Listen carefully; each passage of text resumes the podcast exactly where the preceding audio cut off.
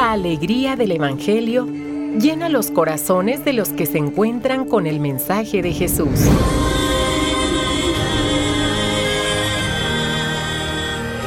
El Evangelio de hoy. El Evangelio de hoy. En voz de Monseñor Sigifredo Noriega Barceló. Escuchemos.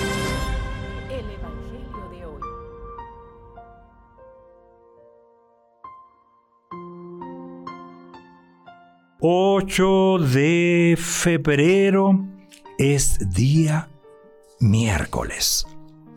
No hay alguna celebración en especial.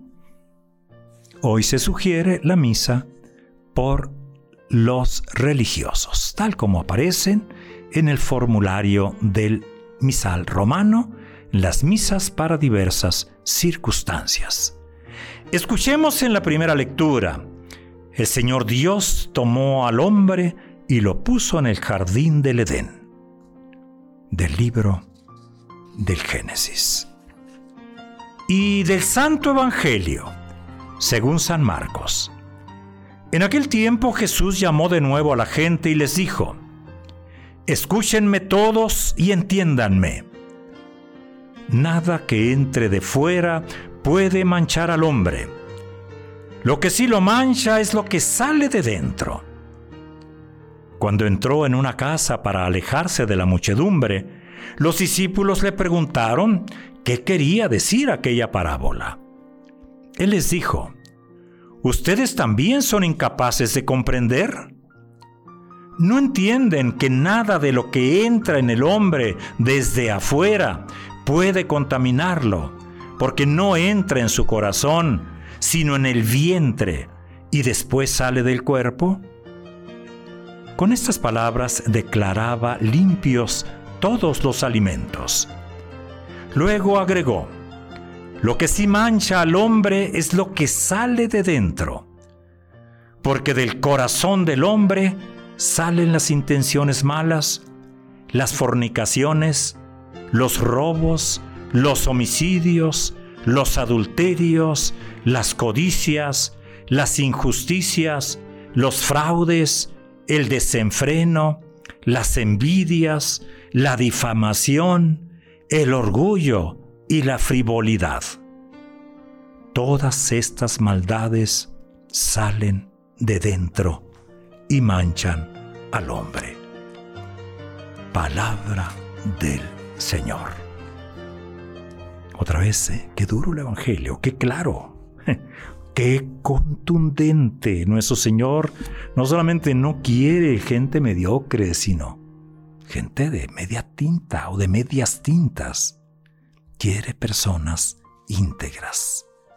Íntegras. No sé si ustedes han oído decir que el problema principal que enfrentamos, o la causa de todos los problemas, deshumanizadores que enfrentamos está en la antropología, una falsa antropología, es decir, una falsa o una insuficiente visión del hombre como ser humano.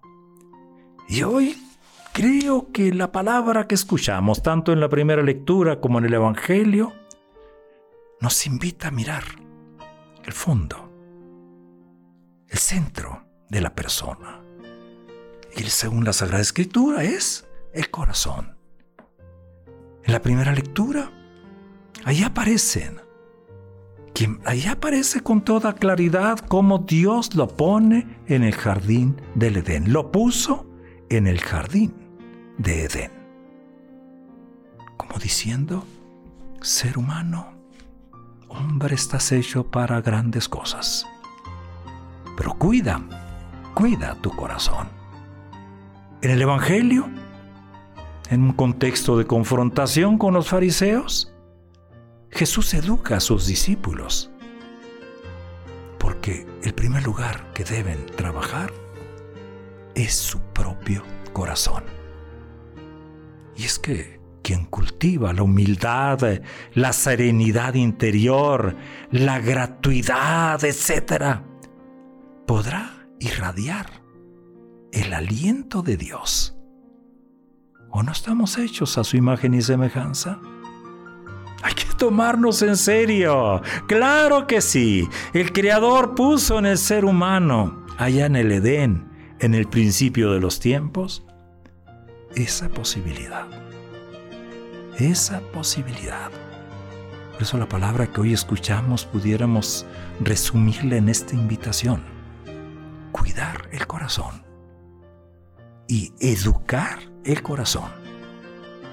Jesús hoy a eso nos invita, ¿eh? a parar y tomar conciencia del cuadro clínico del propio corazón. Si en el diagnóstico encontramos codicias, injusticias, orgullo, frivolidad, hipocresía, pues hay que sanarlo. Y el mismo Señor nos da la clave medicinal. Cuidar la interioridad. Educar el corazón reorientarlo hacia Dios y desde ahí orientarlo en intenciones, en proyectos que favorezcan al prójimo y que favorezcan el bien común. Digámosle hoy, Señor, gracias por habernos mostrado que el verdadero culto no radica en recetas externas de comportamiento, ni en cumplir simplemente por cumplir unas costumbres, unas tradiciones. Ayúdanos a tatuar en nuestro corazón que el verdadero culto es el que tú ofreciste, dejándote clavar en la cruz por amor. Hoy, en la liturgia, aparece ahí con letras chiquitas. No es memoria obligatoria, pero es una de las santas más admirables del siglo XIX y parte del siglo XX. Tengo entendido que nació en 1869 y murió en 1947 una joven africana, Santa Josefina Vaquita. Ella nació en Sudán, fue secuestrada siendo niña, fue vendida varias veces en los mercados africanos de esclavos. Llega a Venecia, ya libre, ingresa en la congregación de las hijas de la caridad, pero antes vive la conversión. Sí, sí, antes vive la conversión. Ella descubre a Dios, el verdadero Señor de todo ser humano. Abraza la fe cristiana. Se entrega totalmente a Jesucristo. Gran ejemplo, ¿eh? gran, gran ejemplo de que sí se puede.